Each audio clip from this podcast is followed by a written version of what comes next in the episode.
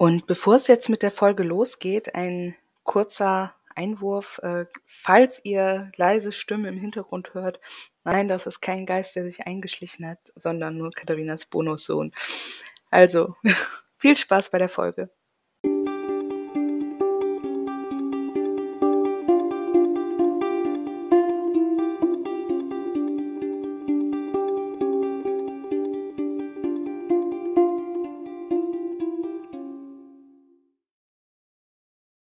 Und herzlich willkommen zur 46. Folge von Geistergeflüster, dem Podcast über Paranormales und Spuk aus aller Welt. Ich bin Diandra. Und ich bin Katharina. Schön, dass ihr wieder eingeschaltet habt. Ja, ähm, wir freuen uns. Ja, definitiv. Es war jetzt eine kleine Tortur, mal zusammenzukommen, weil äh, mein Kind äh, will nicht. will mich gerade abends nicht nach unten lassen, aber Daumen sind gedrückt, gerade hat es geklappt. ja, ähm, wir haben jetzt, glaube ich, auch gar nicht so viel im Vorfeld zu erzählen, glaube ich. Nee, ich meinte eigentlich, dass ich mir noch was äh, in den Hinterkopf gemerkt hatte, aber irgendwie ist es mir auch wieder entfallen. Wenn mir es äh, einfällt, dann werde ich einfach dazwischen grätschen. So, genau. stopp!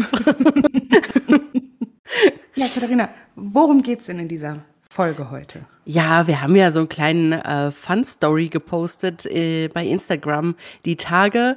Ähm, keiner hatte es richtig. Wir mhm. reden heute mal wieder über besessene Menschen. Yay! Yay! Hatten wir schon lange nicht mehr. Das stimmt. und das Thema ist ja so erquicklich und erfreulich. Da dachten wir, jetzt müssen wir mal wieder reinhauen. Ähm, genau. Nein, ja, also besessene Personen sind unser Thema heute und äh, Diandra beginnt mit ihrer Geschichte. Ganz genau. Anna Eklund wurde am 23. März 1882 geboren. Sie wuchs in Marathon, Wisconsin auf, doch ihre Eltern waren deutsche Immigranten. Annas Vater Jakob Eklund hatte den Ruf eines Alkoholikers und Frauenhelden. Zudem war er gegen die katholische Kirche.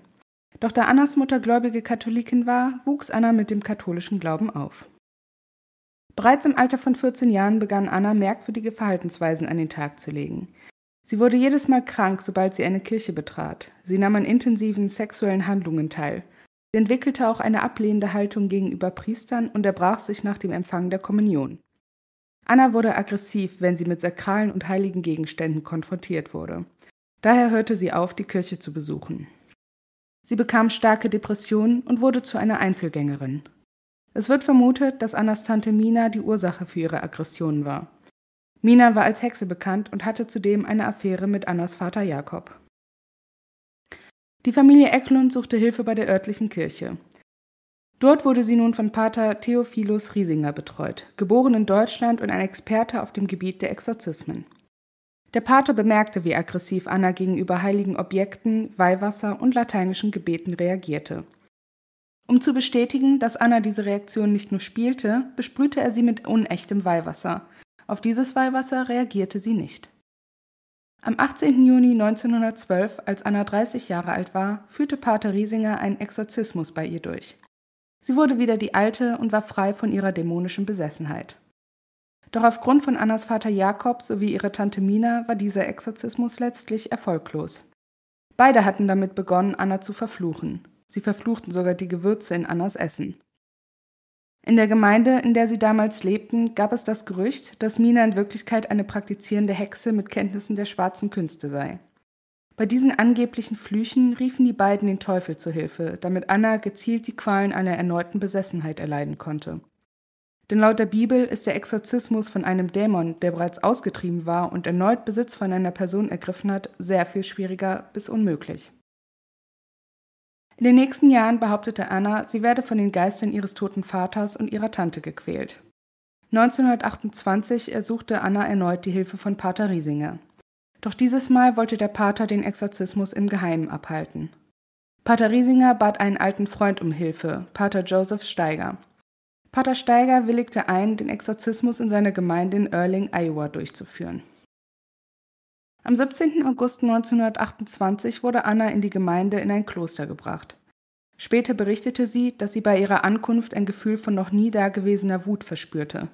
Sie wollte die Nonnen angreifen und sie konnte erkennen, dass das Essen, welches ihr gereicht wurde, gesegnet worden war. Anna verweigerte alle Speisen und Getränke aus dem Kloster. Ihr merkwürdiges Verhalten zeigte sich auch auf andere Weise, zum Beispiel durch Schnurren, während sie auf Pater Riesinger wartete.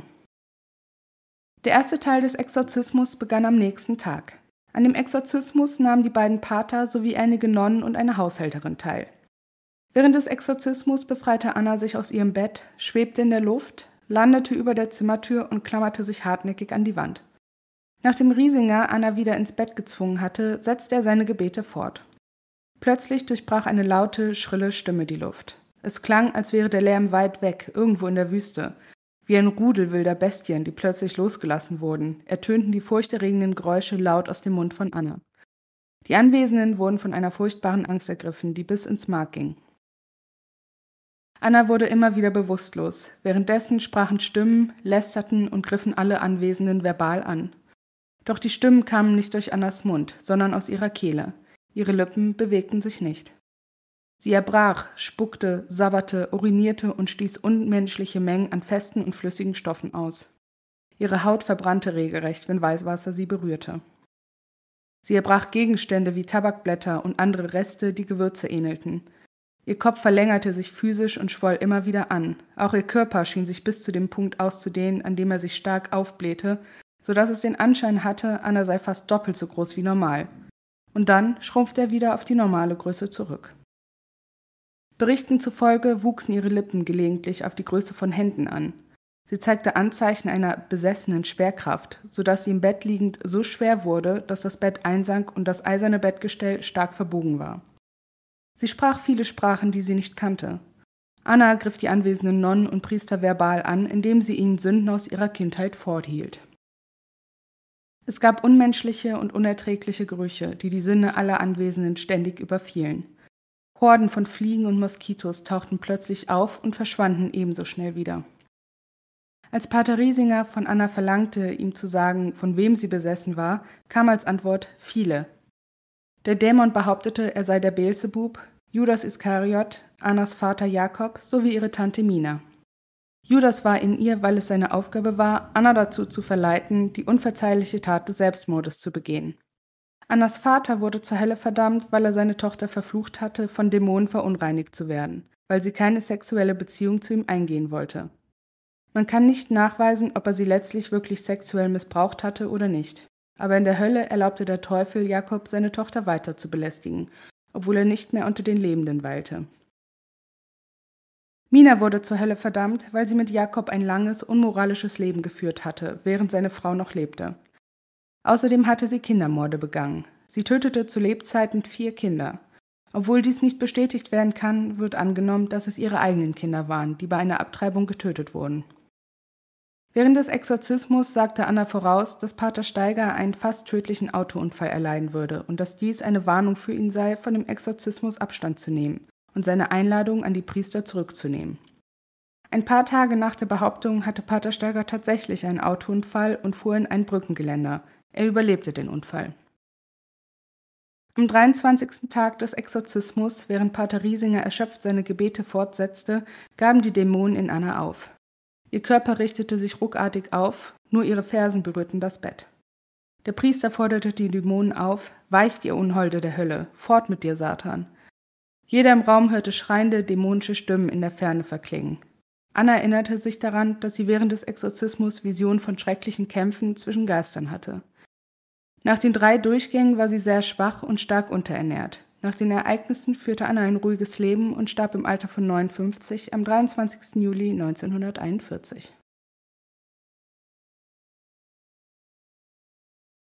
Ja, vielen Dank für diese spannende Geschichte. Gerne. Da ging es ja richtig ab. Also auf äh, jeden Fall. ich, ich weiß gar nicht, wo ich anfangen soll. Super interessant, richtig, also wirklich spannend. Und ähm, ich würde sagen, ich habe an deinen Lippen gehangen, aber ich sehe deine Lippen ja nicht. Also von daher, wir ähm, nehmen gerade getrennt auf für alle Ghosties. Ähm, ja. Ja, sonst, ich kann ja mal mit meinen Sachen anfangen, die ich noch. Ja, genau. Erzähl habe. mal. Ähm, also tatsächlich wird vermutet, dass Anna Ecklund nur ein ja, ähm, äh, Deckname war für die Person und dass sie tatsächlich okay. Emma Schmidt hieß. Schmidt? Genau, Emma Schmidt. Emma ähm, Schmidt. Okay. Ja, und Anna Ecklund, also der Name wurde wohl erfunden, um ihre echte Identität nach dem ersten Exorzismus zu schützen. Ähm, ja, damit sie da nicht von der Presse und sowas belagert wird. Na, das macht ja irgendwo auch Sinn, ne? Das hat man ja auch ähm, ne, mit diversen anderen schon. Genau, gemacht. und das war dann ja auch der Grund, warum der Pater äh, den nächsten Exorzismus, den er an ihr machte, dann ja im Geheimen durchführen wollte, damit das halt nicht solche Wellen schlägt. Also das hatte tatsächlich wirklich auch medialen ähm Anscheinend. Also ich habe da jetzt okay. nicht so groß was zu gefunden, äh, aber es wird wahrscheinlich zumindest lokal ja. äh, Aufsehen ja, erregt haben. Also 20er Jahre ist natürlich jetzt auch sehr früh. Ja. Im, in, in der Geschichte, würde ich jetzt mal sagen. Also nicht in der Geschichte von Exorzismen und äh, Besessenheit, aber früh generell für uns. Ne? Ja, ja. Genau. Und ähm. bei ihrem letzten Exorzismus war Anna dann äh, bereits 46 Jahre alt. So ähm, alt schon. Ja. Meine Güte. Auf jeden Fall. Bei im also, ersten war sie ja schon 30. Ne? Okay, ja. Ja, und äh, ja, der Exorzismus, ähm, ja, der hatte insgesamt drei Durchgänge. Äh, mhm. Der letzte, also einmal vom 18. bis 26. August, dann vom 13. bis 20. September und der dritte und letzte war vom 15. bis 23. Dezember. Das ist aber gut dokumentiert. Ja, äh, hauptsächlich halt durch den äh, Pater Riesinger. Äh, der hat da gut auch Sachen aufgeschrieben. Mhm. Protokolliert. Ähm, genau, und es gibt ein Buch über diesen Vorfall. Ähm, der wurde von einem Pater, oder das Buch wurde von einem Pater geschrieben, von Karl Vogel. Mhm. Ich habe manch, also bei manchen Berichten war er auch mit anwesend, bei manchen nicht. Da hat er das nur so von Zeugenberichten zusammengeschrieben, deswegen ich kann nicht genau sagen, ob er jetzt selber da war oder nicht. Aber das Buch heißt Begone Satan äh, das hat, glaube ich, auch nur 48 Seiten oder sowas. Also ist ein Och. kleines Buch. Ich, ähm, darf sich das überhaupt Buch nennen? Heftchen. No Novelle. Genau. Ähm, genau. Ja. Und ja, neben den bereits genannten Dämonen äh, im Text, in der Geschichte, äh, mhm. sollen sich wohl noch ganz viele weitere kleine Dämonen in ihr befunden haben. Dämönchen. Genau, Dämönchen. diese, die jetzt auch nicht namenlo, namentlich benannt werden konnten. Mhm. Ähm, ja? Nee, äh, red ruhig weiter. Ich dachte, du wärst äh, durch. Achso, nee. nee. ähm, ja, und wer, was auch während ihres Exorzismus äh, war, also dass die Anna teilweise halt wirklich übermenschliche Kräfte entwickelt hat, wie das ja auch oft bei Exorzismen mhm. passiert. Und es wurden halt teilweise sechs Nonnen benötigt, um sie festzuhalten. Meine Güte. In, in einem Text stand auch sechs athletische Nonnen. Athletische Nonnen. Oder durchtrainiert. Also das athletisch war dann in so Anführungsstrichen. Ne? Aber das fand ich sehr witzig.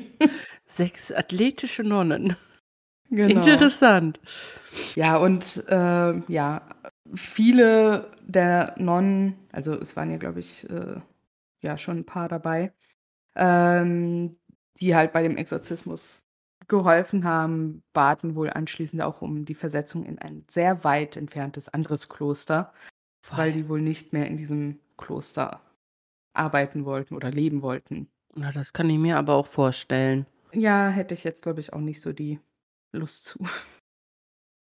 Nee. Ja, und während äh, des Exorzismus hatte Pater Riesinger angeblich auch eine Vision, ähm, während er das durchführte. Also er unterbrach wohl seine Durchführungen auch nicht, also er hatte das irgendwie währenddessen. Mhm. Ähm, und er sah in der letzten halben Stunde des letzten Exorzismus äh, sowohl Luzifer als auch den Beelzebub in der Ecke stehen. Oh Gott, wie und unheimlich. Der, der, Raum stand in dieser Vision völlig in Flammen und Luzifer, der als extrem groß mit verfilztem schwarzen Fell an seinen unteren behuften Körper beschrieben wurde und uh. eine Krone trug, schäumte wohl vor Wut auf den Pater, weil er nach Gottes Gesetz nicht in der Lage war, einem Menschen körperlichen Schaden zuzufügen. Moment, der Beelzebub war nicht in der Lage, nach Gottes Gesetz. Nee, der Pater. Ja. Also ich habe, also so wo stand das halt da. Ich habe das jetzt auch nicht so. Also warum, aber warum sollte der Pater äh, jemandem Schaden zufügen? Das habe ich mich und, auch gefragt. Und deswegen der Beelzebub deswegen schäumen, weil.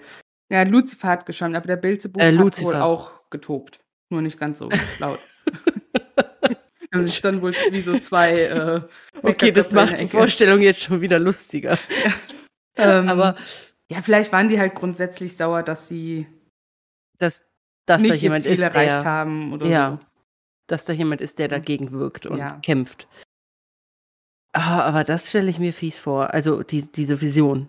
Ähm, ja, also diese beiden da zu sehen und dann mit, mit Feuer und hast du nicht gesehen. Ja, Das ist bestimmt nicht so schön. Aber dann äh, Chapeau an den Pater, der dann einfach weitergemacht hat. ja, also das fand ich auch. Äh, vor allem sich auf beides dann irgendwie zu konzentrieren. Stelle ich Ja, mir unglaublich schwierig vor.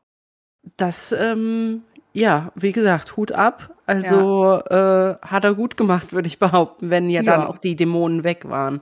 Genau. Ja, und Annas Fall wird von Theologen und Paranormi Paranormalitätsforschern als einer der am besten dokumentierten Fälle von Besessenheit im 20. Jahrhundert angesehen. Oha. Und der wurde wohl sogar in einer Ausgabe des Time Magazine von 1936 beschrieben. Also Was? irgendwo hat es ja dann doch in die Zeitung geschafft. Das ist Ja. krass. Ja, und tatsächlich gibt es äh, verschiedene Berichte und Quellen darüber, was äh, ihre Kindheit und Herkunft angeht. Ähm, Mhm. Da hat, ich habe das stand jetzt bei Wikipedia, deswegen ich weiß nicht genau, inwieweit das dann alles korrekt ist, aber die haben sich auf Ancestry bezogen. Ja. Auf äh, das Anc für alle, die das nicht kennen, Ancestry ist eine Plattform, wo man äh, Stammbäume anlegen kann. Und wenn man danach geht ähm, und sie wirklich Emma Schmidt war, ähm, war der Name ihres Vaters nicht Jakob, sondern Eduard. Und dann Okay. stimmt das bereits genannte Todesdatum. Theoretisch könnte es sich aber auch um Hulda Emma Schmidt handeln, die am 3.7.1882 in der Schweiz geboren wurde. Denn ihre Eltern hießen tatsächlich Jakob und Anna Schmidt und emigrierten 84 nach Wisconsin. Diese Emma starb allerdings erst am 23. Juni 1964 im Alter von 81 Jahren. Deswegen, also das ist nicht ganz klar, Mhm. welche von beiden jetzt da die richtige ist. Die richtige Emma. Genau. Und es gibt einen Film. Uh, den- ein Film. muss- Ich habe den jetzt selber nicht gesehen, weil ich den jetzt auch auf keinen der gängigen Plattformen gefunden habe. Ähm, der heißt auch einfach The Exorcism of Anna Eckland und der ist von 2016, also auch gar nicht so alt. Ähm, ja, also ich habe ihn jetzt so nicht finden können. Äh, vielleicht kommt er irgendwann mal irgendwo online. Äh, aber deswegen, Ja. ich konnte ihn jetzt nicht gucken. Aber trotzdem, also super interessant. Ich möchte jetzt mal gerade ähm, sagen, also ich fand es beeindruckend, dass das schon so ähm, früh angefangen hat bei ihr. Ähm, und das aber erst so spät, was daran getan wurde. Allerdings, wenn man dann bedenkt, also offensichtlich hatten ja ihr Vater und diese Nina, Mi, Mina, Mina, Äh, äh, irgendwie extrem was gegen sie. Also, Ja, also es wird ja gesagt, dass er mit ihr halt, dass er sich halt ja An ihr sexuell vergangen hat. nähern wollte, äh, beziehungsweise er wollte eigentlich ja eine sexuelle Beziehung mit ihr eingehen und sie wollte das halt nicht. Sag bloß. Ja, und äh, ja, das hat ihn dann ja anscheinend so gegen sie aufgebracht. Meine Güte, also da musst du aber schon ganz viel Hass in dir haben und Bosheit. Definitiv. also, ähm, ja gut, das musst du ja schon allein in dir haben, wenn du dich an deiner Tochter vergehen willst. Ne? ja, genau, meine ich ja, ne? Und dann, äh, klar, dass du dann so reagierst, ist dann vielleicht auch kein Wunder. Aber ähm, ich weiß nicht, hatte sie generell schon ein sehr, ähm, ja, ich möchte jetzt schon, also ich möchte jetzt sagen, satanisches Umfeld?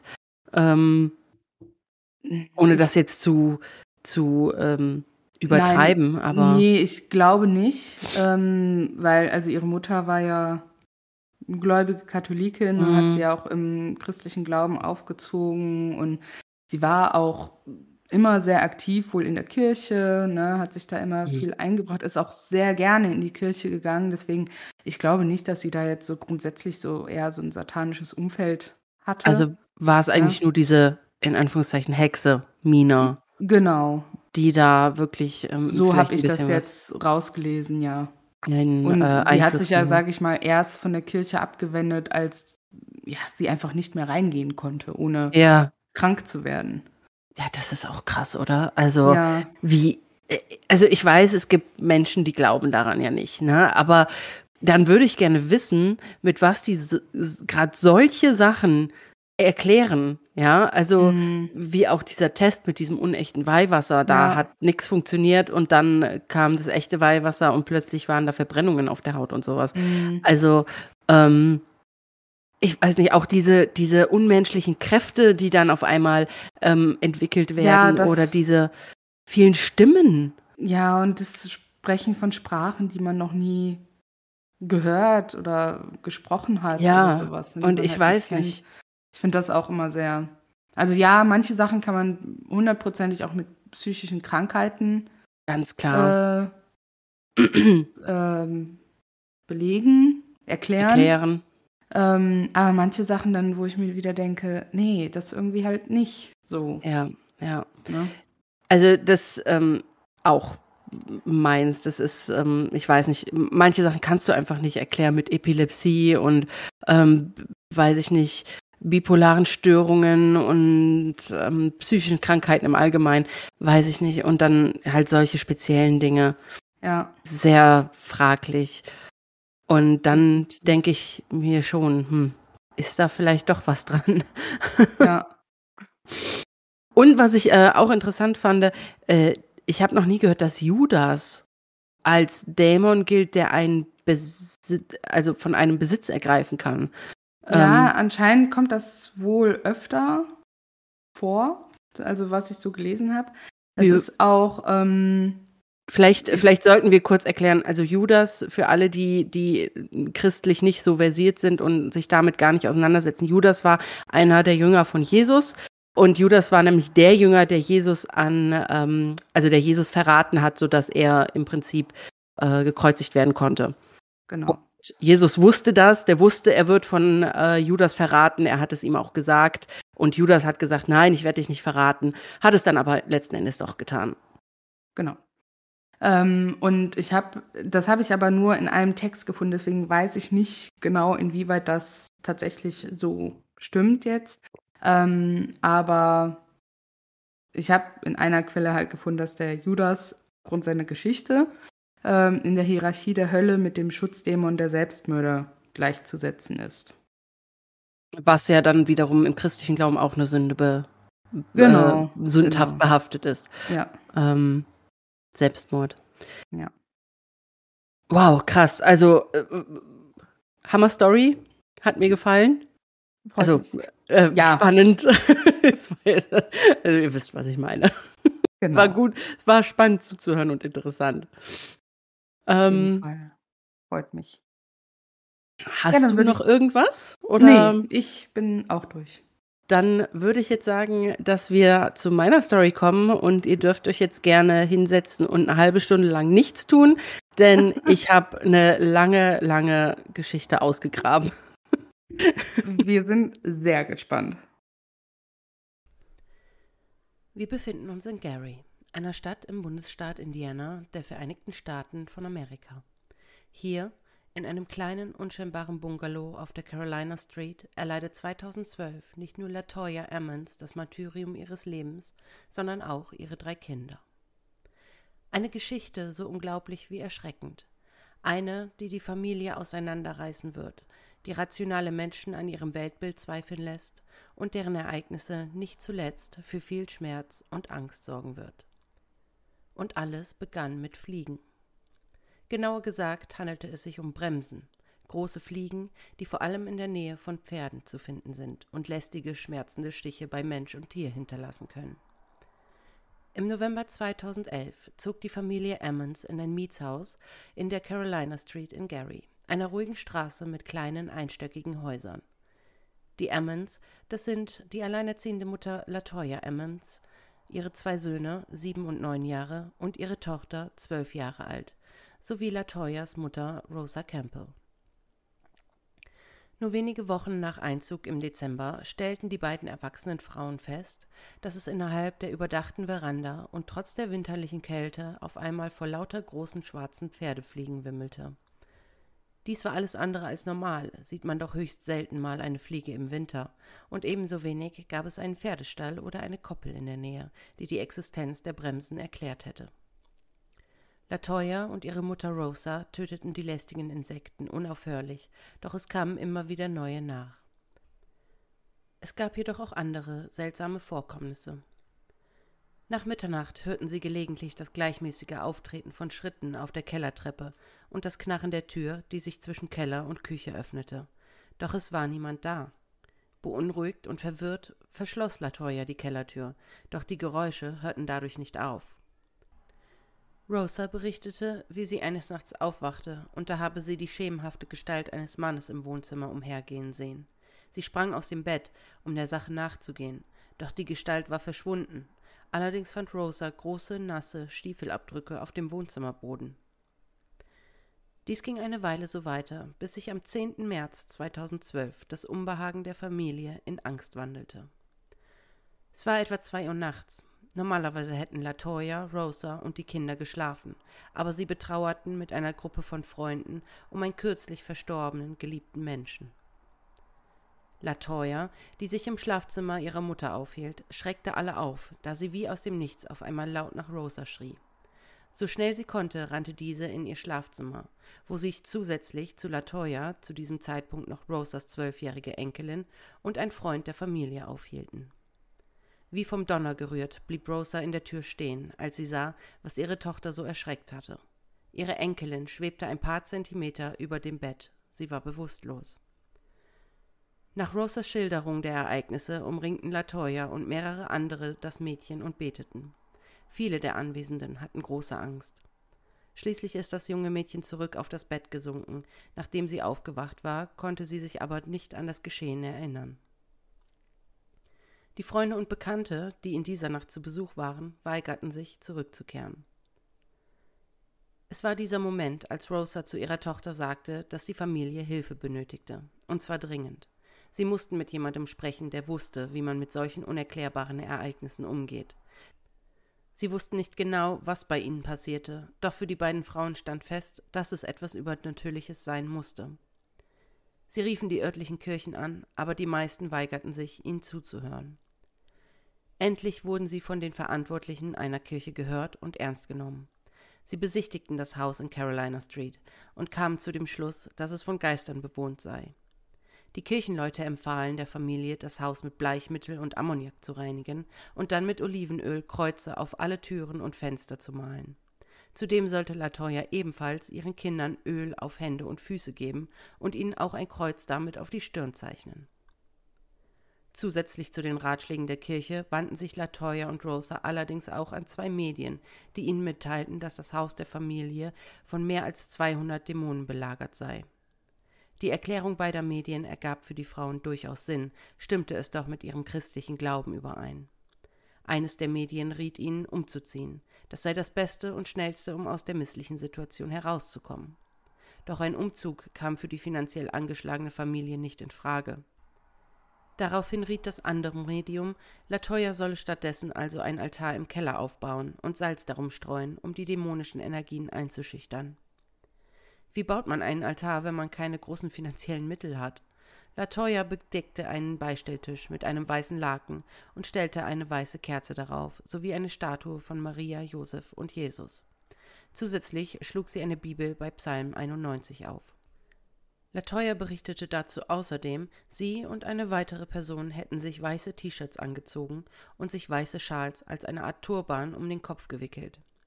Ebenfalls auf Anraten eines der Medien verbrannten sie Salbei und Schwefel im ganzen Haus, wobei sie im Erdgeschoss begannen und sich in den Keller vorarbeiteten. Der Rauch war so dicht, dass sie kaum atmen konnten.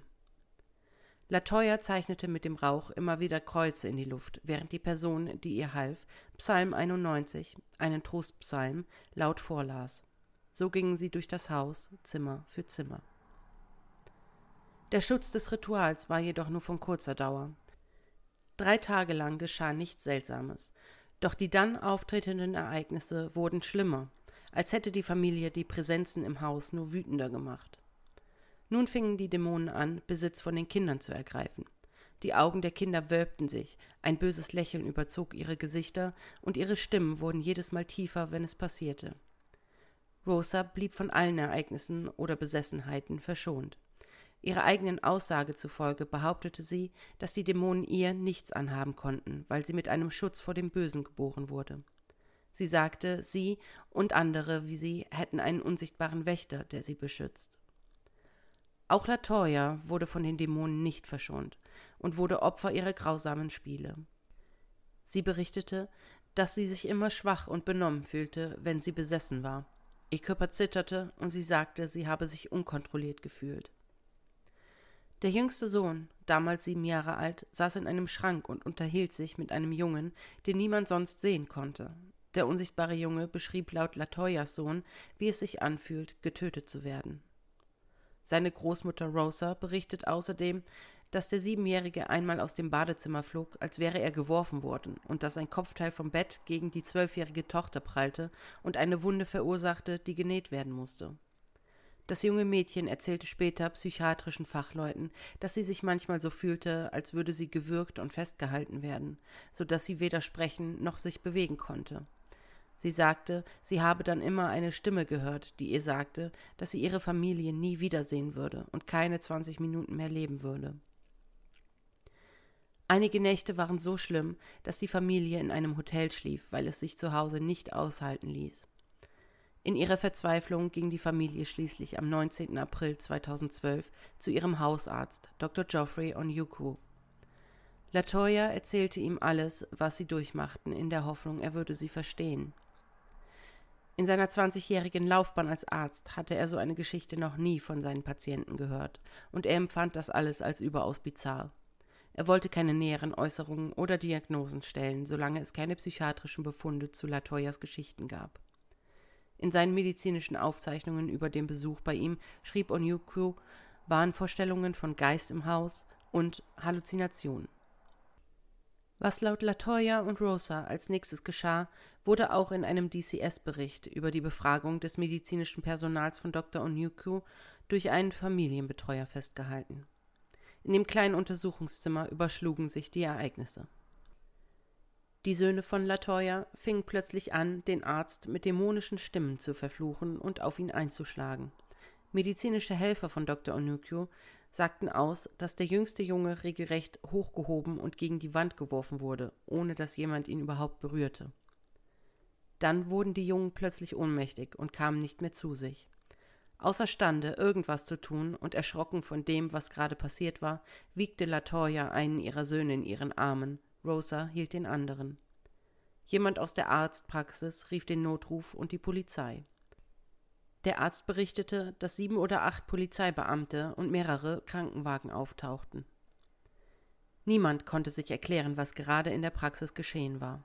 Polizei und Rettungskräfte brachten die Jungen in das Methodist Hospital in Gary. Als Latoya beim Krankenhauspersonal den Wunsch äußerte, ihre Söhne mit Olivenöl zu salben, haben sie gelacht. Ignoriert von den Pflegern und Ärzten, fing Latoya an, zu Gott zu beten. Als die beiden Jungs im Krankenhaus erwachten, verhielt sich der neunjährige Sohn rational und durchaus vernünftig. Doch sein Bruder schrie, sobald er aufwachte, und schlug um sich. Fünf ausgewachsene Männer waren nötig, um den kleinen Jungen fest und ruhig zu halten. In der Zwischenzeit rief jemand das DCS an und bat die Behörde, gegen Latoya wegen möglicher Kindesmisshandlung oder Vernachlässigung zu ermitteln. Der Anrufer, der im späteren DCS-Bericht nicht namentlich genannt wird, vermutete, dass die Mutter an einer Geisteskrankheit leiden könnte. Die Person glaubte, dass die Kinder für Latoya schauspielerten und dass sie ihr Verhalten förderte. Die DCS-Familienbetreuerin Valerie Washington wurde mit den ersten Ermittlungen betraut.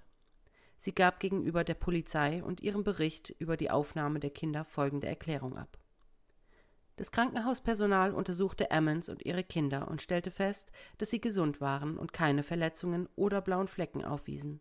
Ein Krankenhauspsychiater untersuchte Ammons und stellte fest, dass sie bei klarem Verstand war. Washington befragte die Familie noch, während die Jungs im Krankenhaus lagen. Während sie mit Latoya sprach, begann der Siebenjährige zu knurren und seine Zähne zu zeigen. Seine Augen rollten in seinen Kopf zurück. Der Junge attackierte seinen älteren Bruder, schloss seine Hände um den Hals des anderen Jungen und weigerte sich, ihn loszulassen, bis Erwachsene zu Hilfe kamen und ihm die Hände regelrecht vom Hals schälten. Später am Abend brachten die Jugendamtmitarbeiterin Washington und der Krankenpfleger Willie Lee Walker die beiden Jungen zu einem Gespräch in einen kleinen Untersuchungsraum. Diesmal war die Großmutter bei ihnen. Der Siebenjährige starrte seinem Bruder in die Augen und begann erneut zu knurren. Es ist Zeit zu sterben, sagte der Junge mit einer tiefen, unnatürlichen Stimme. Ich werde dich töten.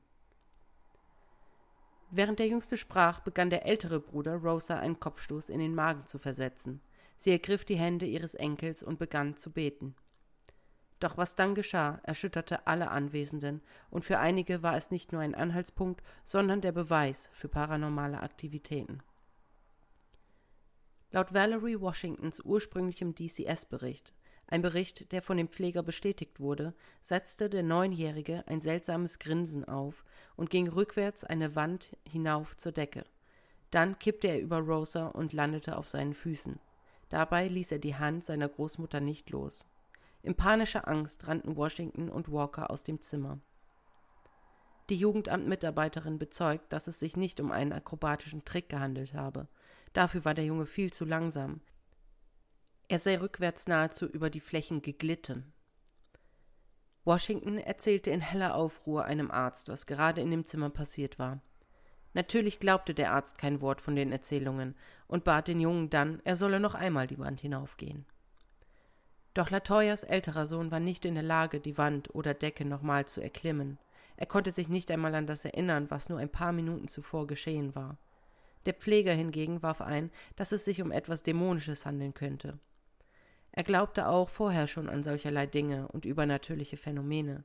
Allerdings ließ es sich nicht bestreiten, dass diverse Charakteristiken von psychischer Krankheit ebenfalls gegeben waren. Latoya verbrachte daraufhin die Nacht bei ihrem siebenjährigen Sohn, der weiterhin im Krankenhaus bleiben musste, während ihre Mutter Latoyas Tochter und den älteren Sohn zu einem Verwandten nach Gary brachte. Kurz darauf war der achte Geburtstag von Latoyas Jüngstem. Sie wurde von DCS-Beamten gebeten, die beiden anderen Kinder ebenfalls wieder zurück ins Krankenhaus zu bringen, vermutlich um mehr über die Geschehnisse zu sprechen. Die Familie feierte den Geburtstag des Jungen, doch dann teilte die Beamtin Washington ihnen mit, dass die Kinder nach der Feierlichkeit nicht nach Hause gehen würden. Weil so vieles in dieser Geschichte auf Kindesvernachlässigung und schlechten Einfluss seitens Mutter hinwies, entschied das Jugendamt ohne Gerichtsbeschluss, die Kinder an sich zu nehmen. Die Begründung des DCS war außerdem, dass sich alle Kinder in einem geistigen und emotionalen Notstand befanden. Latoya und die Kinder weinten ob dieser Entscheidung, die man für die Familie gemacht hatte. Latoya konnte nicht verstehen, wie man ihr dies antun konnte, hatte die ganze Familie doch so viel durchgemacht und sich untereinander immer Kraft gegeben. Es brach ihr das Herz, ihre Kinder getrennt von sich zu wissen. Rückblende Pfarrer Michael Maginot leitete am Morgen des 20. April 2012 in seinem Wohnzimmer eine Bibelstunde, als er einen Anruf von einem Krankenhausseelsorger erhielt. Dies war ein Tag, nachdem Latoyas Jungs ins Krankenhaus gekommen waren, wegen der Ereignisse bei ihrem Hausarzt. Maginot war seit mehr als zehn Jahren Priester in der St. Stephen Martyr Parish in Merrillville, hatte aber noch nie eine Anfrage wie diese erhalten. Der Kaplan bat ihn, einen Exorzismus am neunjährigen Sohn der Emmons durchzuführen. Maginot erklärte sich bereit, die Familie ein paar Tage später nach der Sonntagsmesse zu befragen. Der erste Schritt bestand darin, natürlichen Ursachen für das auszuschließen, was die Familie erlebte.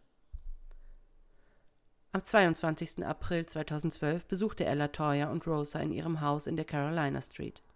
Zwei Stunden lang schilderten die Frauen ihm ausführlich die Phänomene.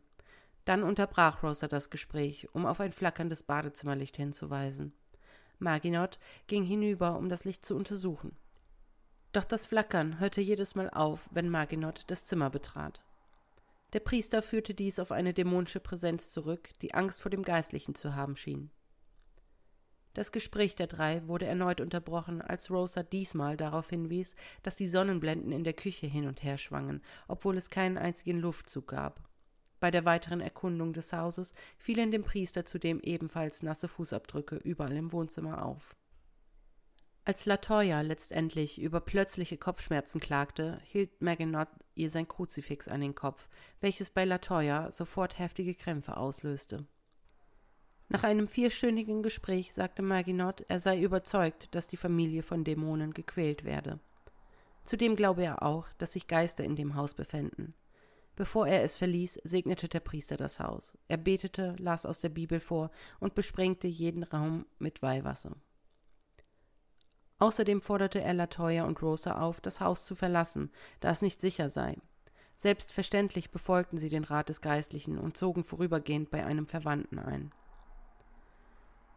Doch weniger als eine Woche später waren die beiden Frauen wieder in der Carolina Street, um Valerie Washington, die DCS-Beamtin, den Zustand des Hauses überprüfen zu lassen. Zu diesem Zeitpunkt befanden sich Latoyas Kinder mittlerweile schon in der Obhut des DCS. Washington bat einen Polizeibeamten aus Lake County, sie zu begleiten. Zwei weitere Beamte, je einer von den Polizeidienststellen in Gary und Hammond, baten darum, sich ihnen aus beruflicher Neugier einschließen zu dürfen. Latoya weigerte sich, das Haus zu betreten, aber Rosa stimmte zu, die Gruppe zu begleiten. Im Hauptgeschoss gab es drei Schlafzimmer, ein Wohnzimmer, ein Badezimmer, Hartholzböden und eine kleine offene Küche. Eine Tür in der Küche führte in einen Keller mit Betonboden. Direkt unter der Treppe befand sich harter Erdboden. Der Beton um ihn herum war zerklüftet, als wäre er zerbrochen worden. Der behelfsmäßige Altar, den Latoya errichtet hatte, war noch an seinem Platz, zusammen mit Kreisen aus Salz, die sie an die Kellerwände gestreut hatte, um die Dämonen abzuschrecken. Rosa erzählte dem Beamten, dass die Dämonen von unterhalb der Treppe auszugehen schienen. Austin, der Police Captain von Gary, war einer dieser Beamten. Interessanterweise glaubte er zu diesem Zeitpunkt an Geister und paranormale Phänomene, nicht aber an die Existenz von Dämonen. Austin berichtet, er habe seine Meinung geändert, nachdem er das Haus in der Carolina Street besucht hatte. Während des Gesprächs mit Rosa Campbell hatte eines der Tonaufnahmegeräte des Beamten eine Fehlfunktion, wie Austin und die Polizei in Hammond berichteten. Die Betriebsanzeige blinkte, um anzuzeigen, dass die Batterien leer waren, obwohl die Polizisten an diesem Tag frische Batterien in das Aufnahmegerät eingelegt hatten.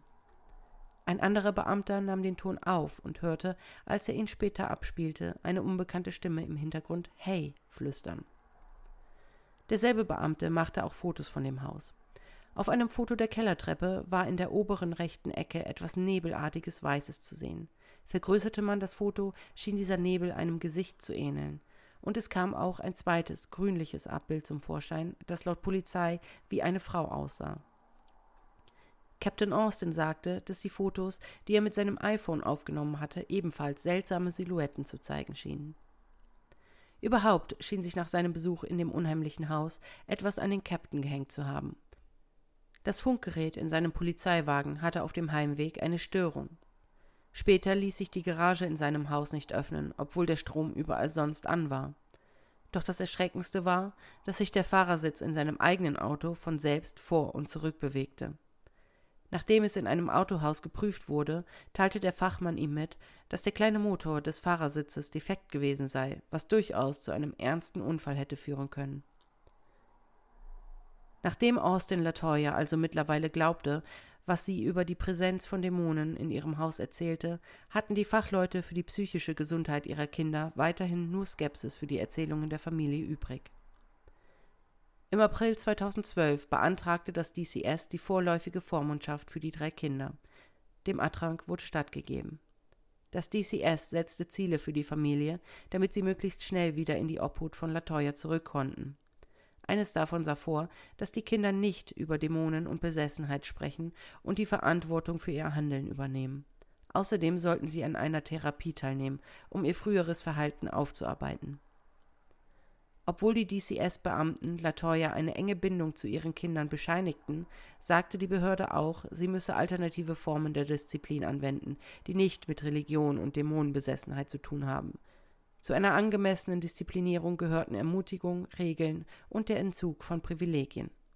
An diesen Zielen konnte sie während der beaufsichtigten Besuche bei den Kindern arbeiten.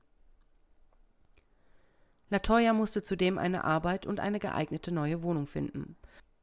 Und während sie zielstrebig daran arbeitete, diese Ziele zu erreichen, untersuchten Polizei und DCS-Beamte weiterhin seltsame Vorkommnisse in dem Haus. Diesmal war die Gruppe etwas größer. Rosa, Latoya, Police Captain Austin und die beiden anderen Polizeibeamten des ersten Besuchs fuhren am Nachmittag des 10. Mai 2012 erneut zu dem Haus in der Carolina Street. Die Polizeibeamten besuchten das Haus nach Feierabend. Dazu kamen Priester Maginot, zwei weitere Beamte aus Lake County mit einem Polizeihund und die DCS-Familienbetreuerin Samantha Illich. Illich war offiziell als Ersatz für Valerie Washington anwesend, da diese unter keinen Umständen mehr in das Haus zurückkehren wollte. Der Polizeihund wurde durch das gesamte Haus geführt, jedoch gab es keine Stelle, an der er besonders angeschlagen hatte. Der Rest der Gruppe begab sich währenddessen in den Keller, wo die DCS-Beauftragte Illich eine seltsame Flüssigkeit tropfen sah, die sie berührte. Es war glitschig und gleichzeitig irgendwie klebrig. Maginot sagte der Polizei, er wolle die Erde unter der Treppe auf ein Pentagramm oder persönliche Gegenstände untersuchen, die verflucht sein könnten. Er sagte, ein Pentagramm könnte auf eine dämonische Präsenz und ein mögliches Portal zur Hölle hindeuten. Oder wenn jemand in dem Haus gestorben und unter der Treppe begraben worden wäre, könnte dies paranormale Aktivitäten erklären. Einer der Polizeibeamten grub ein ca. 1,20 mal 1 Meter großes Loch unter der Treppe und förderte dabei einen rosafarbenen künstlichen Fingernagel, eine weiße Unterhose, einen politischen Button, einen Deckel für einen kleinen Kochtopf, Socken, deren Unterseite unterhalb der Knöchel abgeschnitten waren, Bonbonpapier und ein schweres Metallobjekt zutage, das wie ein Gewicht für eine Gardinenkordel aussah. Nachdem er sonst nichts weiter gefunden hatte, schüttete der Beamte die Erde wieder auf und hakte sie um. Maginot segnete etwas Salz, von dem er sagte, es sei eine Barriere gegen das Böse, und verteilte es unter der Treppe und im gesamten Keller. Illich berichtete davon, später mit dem Rest der Gruppe im Wohnzimmer gestanden zu haben, als ihr linker kleiner Finger zu kribbeln und weiß zu werden begann. Sie beschwerte sich, dass er sich gebrochen anfühlte. Weniger als zehn Minuten später hatte sie das Gefühl, eine Panikattacke zu haben. Sie konnte nicht atmen und ging deshalb nach draußen, um auf die Gruppe zu warten. Als der Priester begann, Latoya im Haus zu befragen, klagte sie über Kopf- und Schulterschmerzen und schloss sich Illich draußen an. Auch Captain Austin verließ das Haus, allerdings erst nach Einbruch der Dunkelheit ein Police Captain, auf den in mehr als drei Jahrzehnten Berufslaufbahn geschossen wurde, der Morde, Vergewaltigungen und bewaffnete Raubüberfälle untersucht hatte, fühlte sich außerstande, sich bei Dunkelheit in diesem Haus aufzuhalten. Die anderen Beamten ließen sich indes nicht beirren, weiter durch das Haus zu laufen. Im Erdgeschoss bemerkten sie eine ölähnliche Substanz, die aus den Jalousien eines Schlafzimmers tropfte, konnten aber nicht herausfinden, woher sie kam. Also wischten sie es weg, verließen den Raum und verschlossen die Tür, um sicherzugehen, dass weder Rosa noch Latoya etwa selbst Öl auf der Sonnenblende verteilt hatten. Nach 25 Minuten, in denen keiner den Raum betreten haben konnte, kehrten die Männer wieder und trauten ihren Augen nicht. Die seltsame Substanz war wieder wie aus dem Nichts aufgetaucht. Priester Maginot erklärte dazu, dass die Flüssigkeit höchstwahrscheinlich eine Manifestation paranormaler oder dämonischer Natur war. Der Geistliche schrieb nach dem Besuch einen detaillierten Bericht an den zuständigen Bischof und bat um Erlaubnis, einen Exorzismus an Latoya durchführen zu dürfen. Dies war ein schwieriges Unterfangen, denn der Bischof hatte in 21 Jahren noch nie einen Exorzismus genehmigt. Wie zu erwarten, wurde die Bitte von Maginot ebenfalls abgelehnt und wurde lediglich darauf verwiesen, andere Priester zu kontaktieren, die schon einmal Exorzismen durchgeführt haben. Maginot bekam jedoch auch von diesen Priestern kaum nennenswerte Hilfe. Sie rieten ihm, er solle für eine Anleitung für die Durchführung kleiner Exorzismen im Internet nachsehen. So führte also Priester Maginot an Latoya einen kleinen Exorzismus durch, für den die Zustimmung der Kirche nicht vonnöten war. Dieses Ritual bestand aus Gebeten, Erklärungen und Appellen an die Dämonen zu verschwinden. Als Zeugen waren zwei Polizisten und Illich anwesend. Illich glaubte mittlerweile selber, dass irgendwas hier vor sich ginge. Jedoch wollte sie immer noch nicht glauben, dass etwas seien Dämonen oder ähnliches. Interessanterweise bekam sie während des zweistündigen Rituals an Latoya allerdings unerklärlichen Schüttelfrost, und es habe sich kontinuierlich angefühlt, als sei jemand oder etwas mit im Raum, der immer wieder kalte Schauer in ihren Nacken getrieben habe. Ist es Zufall, dass auch Illich nach dem Besuch in der Carolina Street und der Teilnahme an dem kleinen Exorzismus Opfer merkwürdiger Vorkommnisse wurde? Eine Woche nachdem sie das Haus zum letzten Mal besucht hatte, erlitt sie Verbrennungen dritten Grades von einem Motorrad. Innerhalb von 30 Tagen brach sie sich außerdem drei Rippen beim Jetskiing, brach sich eine Hand, als sie gegen einen Tisch stieß, und brach sich einen Knöchel, als sie in Flipflops lief. Nach dem kleinen Ritual forderte Maginot Latoya auf, die Namen der Dämonen nachzuschlagen, die sie quälten. Jeder Dämon hat einen Namen und eine Persönlichkeit. Ein Name habe Macht, und er wolle diese Namen verwenden, um die Dämonen während eines Exorzismus weiter zu bekämpfen. Bei der Suche im Internet fand Latoya tatsächlich einige Dämonen, auf dessen Charakterbeschreibungen ihre eigens erlebten Ereignisse zutreffen konnten. Doch während sie danach suchte, schaltete sich, laut Latoyas eigener Aussage, der Computer immer wieder ab und sie fühlte sich schwindelig und benommen, als wollte sie etwas regelrecht daran hindern, die Namen herauszufinden. Nachdem der Bischof gesehen hatte, dass es Priester Merginot durchaus ernst war mit diesem Fall der Dämonenbesessenheit und dass er selber fester Überzeugung war, dass es sich wirklich um Dämonen handelte, die Latoya Emmons besessen hatten, stimmte der Bischof endlich einem richtigen Exorzismus zu. Im Juni 2012 führte der Priester schließlich drei große Exorzismen über eine Zeitspanne von ein paar Wochen in seiner Kirche an Latoya durch, zwei auf Englisch und den letzten auf Latein. Bei jedem Exorzismus lobte er Gott und verdammte den Teufel. Er drückte ein Kruzifix gegen Latoyas Kopf, während er sprach, die als Reaktion immer wieder krampfte. Auch bei diesen Ritualen waren Zeugen zugegen. Zwei Polizeibeamte, die auch schon bei der Hausuntersuchung mit Merginot dabei gewesen waren, standen nun dabei, falls Latoya während des Exorzismus festgehalten werden musste. Latoya berichtete im Nachhinein, dass es ab einem gewissen Punkt immer unglaublich schmerzhaft wurde. Sie habe sich gefühlt, als ob etwas in ihr versuchte, sie festzuhalten und ihr gleichzeitig Schmerzen zuzufügen. Es war anders als ein physischer Schmerz, doch habe sich so intensiv angefühlt wie eine Geburt. Irgendwann schlief Latoya dann ein. Die Dämonen ließen sie einschlafen, da dadurch die Wirkung des Rituals abgeschwächt wurde, erklärte Priester Merginot im Nachgang. Während der Exorzismen waren Latoya und ihre Mutter nach Indianapolis gezogen. Etwas über zwei Stunden Autofahrt entfernt von Gary. Denn gleichzeitig gab Latoya nicht auf, daran zu arbeiten, schnellstmöglich ihre Kinder wieder zu sich zu holen. Für die Exorzismen und die Gerichtsverhandlungen um ihre Kinder fuhren beide jedes Mal zurück nach Gary. Nachdem der letzte Exorzismus im Juni 2012 endlich durchgeführt wurde, fuhren Latoya und Rosa wieder zurück in ihre neue Heimatstadt. Es sollte das letzte Mal sein, dass die alleinerziehende Mutter den Priester sah, denn seitdem leben beide Frauen ohne Angst. Die Dämonen schienen endlich fort zu sein. Latoya erhielt das Sorgerecht für ihre drei Kinder im November 2012 zurück, etwa sechs Monate nachdem sie ihr weggenommen worden waren. Das DCS schaute weiterhin nach den Kindern und stellte sicher, dass sie zur Schule gingen, bis der Fall im Februar 2013 abgeschlossen wurde.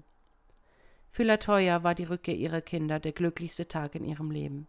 Die Kinder schrien vor Freude und sprangen auf und ab, als ihre Mutter sie endlich aus dem Büro des DCS in Gary abholte.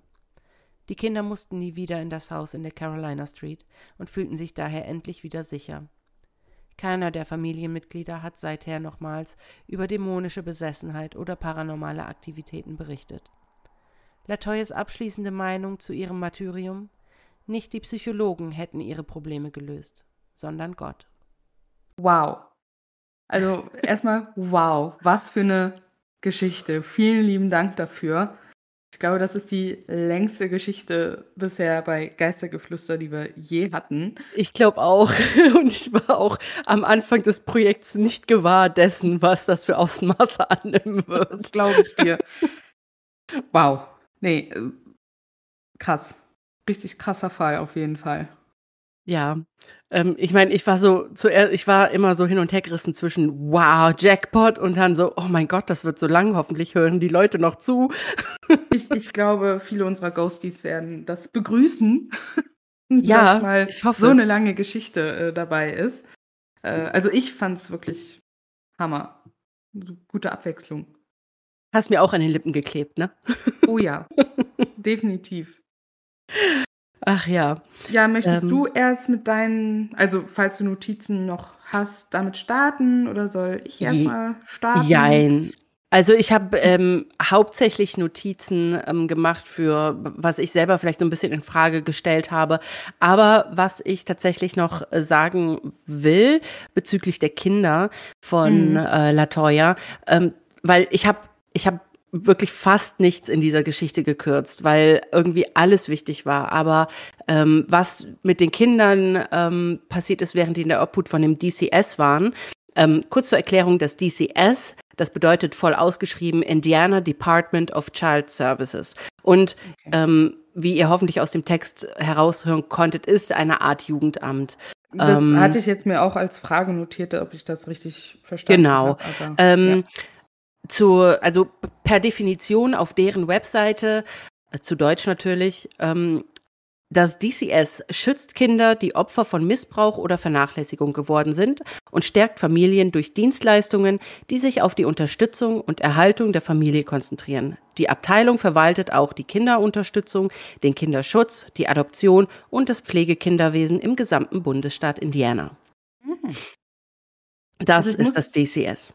Ich muss ja sagen, ähm, so viel Negatives man auch oft hört über sei es jetzt in Deutschland vom Jugendamt oder auch halt in Amerika über diese Jugendämter in Anführungsstrichen Mhm. ist es doch gut, dass sie da in diesem Fall auch so hinterher waren, Ja. auch wenn's natürlich aus Sicht der Mutter ungerechtfertigt war, natürlich, Sich ne? ja, sicherlich auch Ähm aus Sicht der Kinder, weil die Natürlich. da hatten ja wirklich 'ne starke Bindung, ne? Ja, aber trotzdem finde ich's gut, dass es auch solche Positivbeispiele gibt. Ja, ich auch. Ähm, das hat mich auch sehr gefreut, als ich das gelesen habe. Also, ähm, was passiert ist, die äh, nachdem die quasi im Krankenhaus waren, den Geburtstag gefeiert haben und, äh, das Mhm. DCS der LaToya und den Kindern gesagt hat: „So, die Kinder kommen heute nicht mehr mit dir nach Hause, die bleiben jetzt bei uns.“ Ähm, Mhm.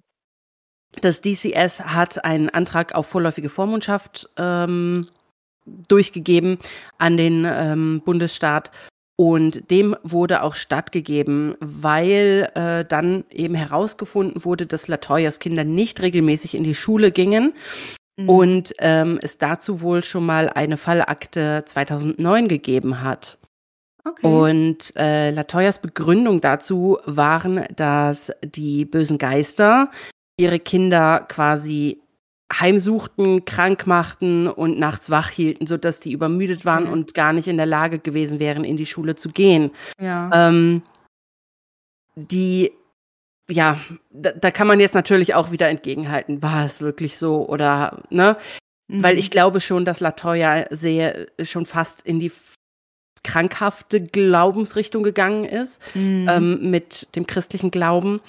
Ähm, die Kinder wurden während dieser Zeit in der Vormundschaft von dem DCS wurden die getrennt. Ähm, die Tochter und der ältere Sohn, also die Namen wurden auch nirgendwo erwähnt, wahrscheinlich zum Schutz Okay. der, Ja. ähm, Kinder. Ähm, deswegen wurde auch immer nur in meiner Geschichte von Tochter und Söhnen gesprochen. Mhm. Äh, also die Tochter und der ältere Sohn wurden in ein Heim gebracht und der jüngere Sohn in eine psychiatrische Anstalt für weitere Untersuchungen ähm, gebracht. Laut den Ärzten dort neigte der jüngste Sohn auch dazu, sich lediglich besessen zu verhalten, sobald er provoziert wurde oder Okay. Fragen nicht beantworten wollte. Ja. Und, ähm, außerhalb dieser Besessenheit schien er dann also ein sehr normaler und rationaler, ähm, Okay. Junge zu sein für sein Ja. Alter. Ja, ich habe Ähm mir wa was aufgeschrieben, was vielleicht dazu passt. Also, ich fand's 'n bisschen komisch auch, dass es, äh, ja, im Hotel, wo sie halt hingeflüchtet sind, weil sie es im Haus nicht mehr ausgehalten haben, Mhm. dass es da halt nicht wohl oder anscheinend nicht zu solchen Vorkommnissen kam. Mhm. Beim Arzt dann aber wiederum schon, wo die dann hinterher waren. Ja, Das also das fand ich so ein bisschen, ja, suspekt. Ja, finde ich auch, äh, ist einer der Gründe oder das heißt der Gründe der Punkte, die ich mir auch aufgeschrieben habe. Ähm, bei den, also es wird halt eine psychische Störung bei dem Jüngsten vermutet und in etwa dieselben Erkenntnisse bekamen aber auch äh, die beiden, bekam man über die beiden anderen Kinder äh, bei Untersuchungen und Mhm. Gesprächen, ähm, dass Latoyas, ich sag mal, grenzwertig fanatischer Einfluss im religiösen Sinn der, mh, der Spielball dieser ganzen Sache Ja. und die Leitung dieser, dieser Anleitung dieser ganzen Sache Mhm. gewesen ist. Ähm, aber die Familienmitglieder, wie so oft, beharrten natürlich darauf, dass das äh, ja, dämonischer Klar. Einfluss ist. Ja. Ähm, Aber ich fand es Ja. auch krass, wie stark die Polizei involviert war in diesen ich auch. Fall. Also, ja, klar, wegen der Kindesmisshandlung wahrscheinlich teilweise, ne? Aber dass das dann so tiefgehend halt auch war, dass sie ja teilweise mit ermittelt haben, ob da jetzt wirklich Dämonen sind, ob es besessen ist und sowas. Also das fand ich schon Ja, interessant, dass sie da so krass involviert waren. ich auch. Ich war sehr verwundert. Ähm, vor allem, dass ein Police Captain gekommen ist, Ja. um sich der Sache anzunehmen. Und jetzt nicht ja? nur eine Streife oder so, ne? Ja, also Oder halt klar, ne? Ja. Ermittler einfach. klar war das irgendwie vielleicht von Interesse eben, wie du sagst, wegen der vielleicht Kindesvernachlässigung etc. Aber ja, also ich ähm, war auch sehr verwundert, dass so viel Polizei damit bei war. Mhm. Und ähm, was ja, wa was ich halt krass finde, ist, dass dieser Captain Austin eben auch ausgesagt hat, dass er quasi glaubt, nachdem er das mitbekommen hat. Mhm. Und das wiederum ist so ein Ding, wo ich mir denke, jo, das ist ein Polizeikapitän, der, wenn der nicht Ja. rational ist, wer dann, ne? So. Ja. Und ähm, wenn der dann da steht und sagt, also was da abgeht, das ist nichts ähm, von dieser Mhm. Welt, wow, ist schon, lässt dann wiederum zweifeln an dem, was dann die, ich sag mal, die Kontraseite sagt, dass das alles Mhm. nur erfunden ist. Ja. Ne? Aber dann wiederum, ne, dann gibt's die, Krank die Krankenschwester, sag ich schon, der Krankenpfleger und die ähm, DCS-Beamtin, die dann da ausgesagt haben, was mit dem Jungen passiert ist, dass der da rückwärts die Wand hochgeschwebt Mhm. ist. Und beide sollen das gesehen haben. Beide sind deswegen aus dem Zimmer gelaufen. Ja. Ähm, das finde ich schon krass. Äh, was ich allerdings interessant fand, dass die Latoya sich auch oder Latoya und ihre Mutter sich an Medien gewendet haben und ein Rat äh, von einem Medium war, umzuziehen. Also das fand ich sehr merkwürdig, weil man ja doch eigentlich weiß, dass sich solche Geister und Dämonen dann ja an die Person heften. Und Mhm. Umzug wäre ja quasi Aber deswegen hat es mich tatsächlich ja auch gewundert, dass es dann im Hotel besser geworden ist. genau, Ne? genau. Das Ähm, das habe ich mir auch nochmal aufgeschrieben, ähm, dass ich sehr interessant fand, dass es im Hotel besser geworden ist, obwohl Dämonen ja eigentlich menschengebunden sind. ja. Ne? Also die, sagen wir so, die ganze Geschichte hat sicherlich Wahrheiten, aber bestimmt auch ein paar erfundene Teile. Ne? Ja, ist ja das oft ist- so.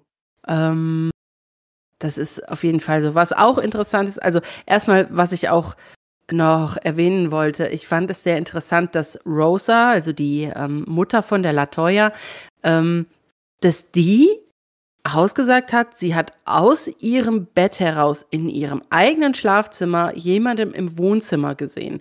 Mhm. Wo ich mir denke, wie ist das denn jetzt möglich? Ich zuerst habe ich, ich hatte das so ein bisschen überlesen und dann habe ich gedacht, na ja, ein relativ kleines Haus hat nur drei Schlafzimmer, dann für die Kinder, für die Latoya und Mhm. sie hat vielleicht auf der Couch geschlafen, bis ich dann das nochmal durchgelesen habe und gesagt, nee, die hat ja ihr eigenes Zimmer.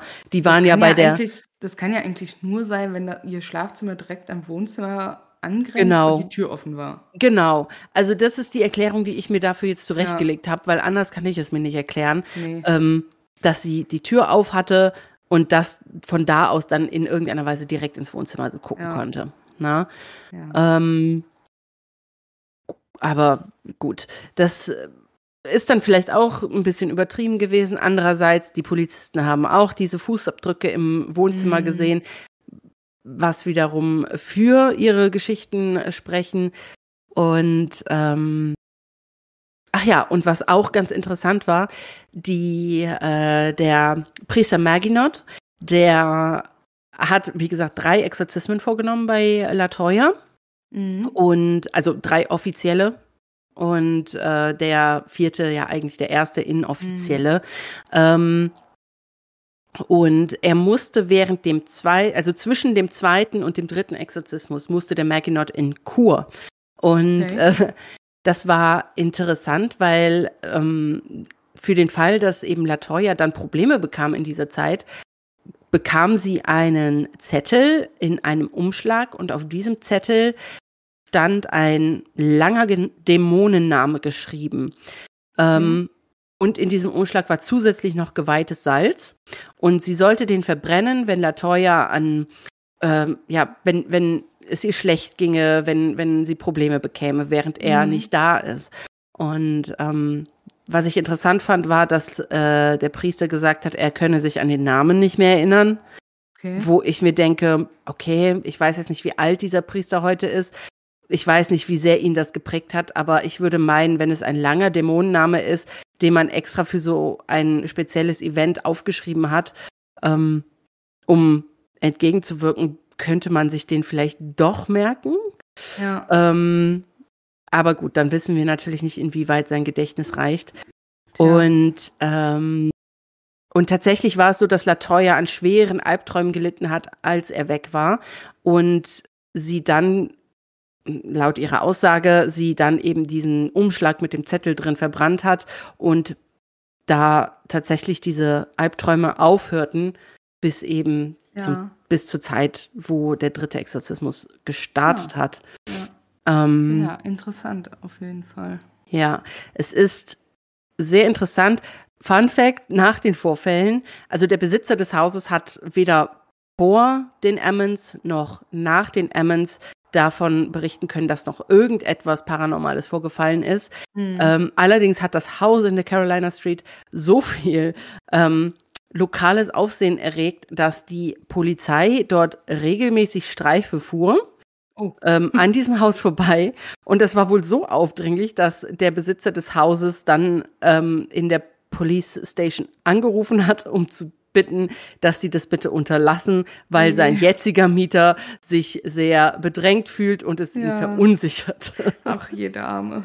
Und ähm, das kann ich schon irgendwie nachvollziehen. Auf jeden Fall, ja.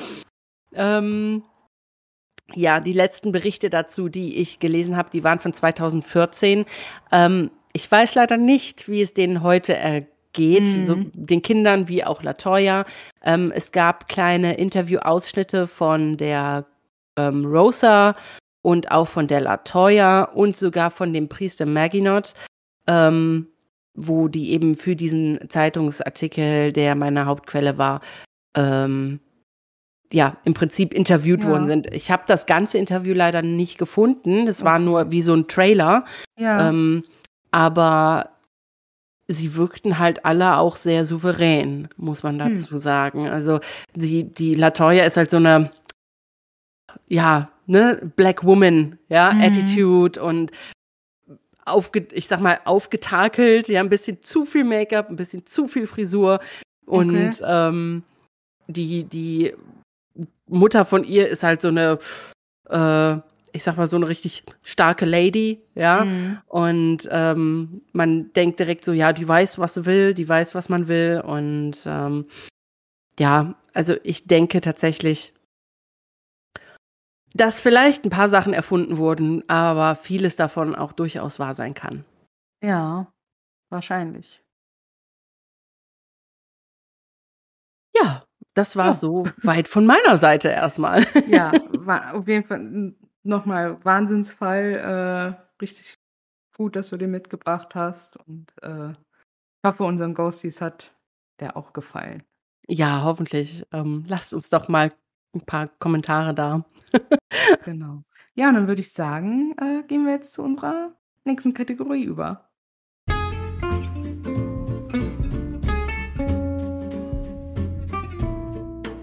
Noch was Schönes zum Schluss.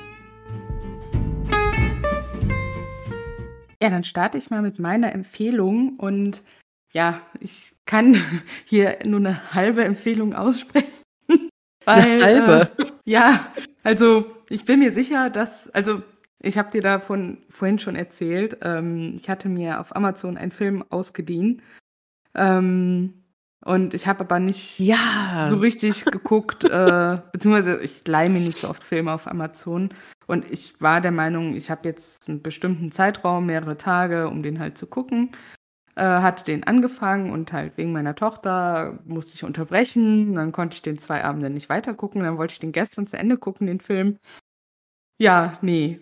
Also man hat halt, wie ich jetzt gelernt habe bei Amazon, wenn du den leist, 30 Tage steht er zur Verfügung, aber sobald du den anfängst, musst du den innerhalb von 48 Stunden zu Ende gucken. So. Und deswegen, also ich habe ja vielleicht bis zur Mitte geguckt, ungefähr, vielleicht. Ähm, deswegen nur eine halbe Empfehlung, da ich die andere Hälfte noch nicht beurteilen kann. Aber die erste Hälfte von dem Film hat mir so gut gefallen, dass ich den trotzdem empfehlen möchte. Und zwar ist das der Film Contra. Äh, und ja, okay. wie ihr schon rausgehört habt, ist er auf Amazon. Ähm, momentan leider nur zum Kaufen oder zu leihen, weil der halt noch relativ neu ist. Der war erst letztes Jahr im Kino. Und ja, in den Hauptrollen sind Christoph Maria Herbst, äh, also Stromberg, und äh, die Nilam Faruk. Und es geht darum, mhm. ähm, ja, sie ist äh, Erstsemester Jura-Studentin und er ist Professor. Und die beiden treffen halt aufeinander, als sie zu spät zur, zu seiner ersten Vorlesung kommt. Und ja, er lässt dann so ein paar latent rassistische Sprüche äh, okay. ihr gegenüber fallen, ähm, weil sie halt auch äh, in dem Film äh, eine Araberin spielt. Ich weiß jetzt nicht genau, ob Nilam Farouk selber auch Araberin ist oder eine andere Herkunft hat, da bin ich mir gerade nicht sicher. Aber im Film ist sie auf jeden Fall eine Araberin. Und ähm, ja, seine Sprüche sorgen halt für sehr viel Aufsehen und das dringt auch bis zur äh, Unileitung durch.